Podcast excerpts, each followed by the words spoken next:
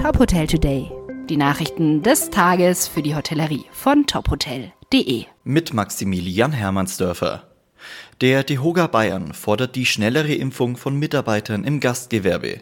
Präsidentin Angela Inselkammer sagt, auch wenn im Gastgewerbe höchste Schutz- und Hygienekonzepte angewendet werden, sind wir eine Branche mit hoher Kontaktfrequenz.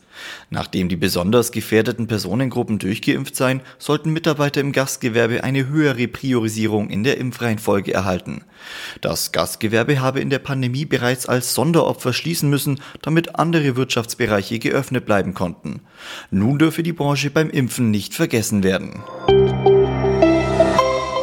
Der DEHOGA Nordrhein geht gerichtlich gegen die Corona-Schutzverordnung des Landes Nordrhein-Westfalen vor.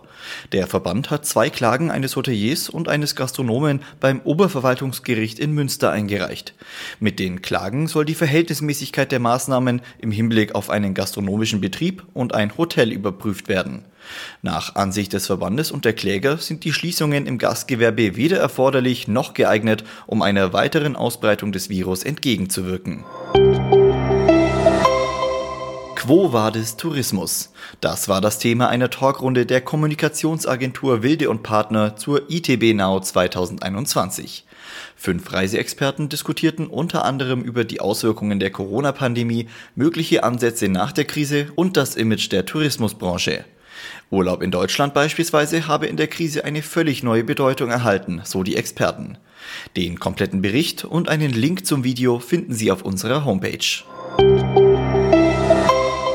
Nach der Corona-Pandemie werden wohl deutlich mehr Menschen mobil arbeiten können als zuvor. Auf diesen Trend reagieren Hotels und Gaststätten mit besonderen Workation-Angeboten. An vielen Orten entstehen deshalb Coworking Spaces als Gemeinschaftsbüros mit schnellem Internet und wechselnden Kollegen.